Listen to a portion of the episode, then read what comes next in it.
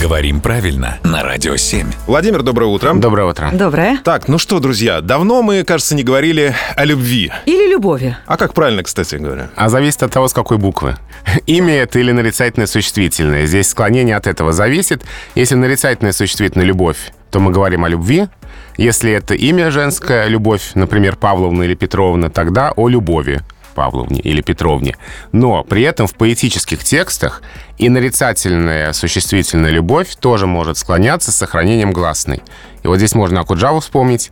Не обещайте деве юной любови вечной на земле. На земле, Но да. это да, это поэзия.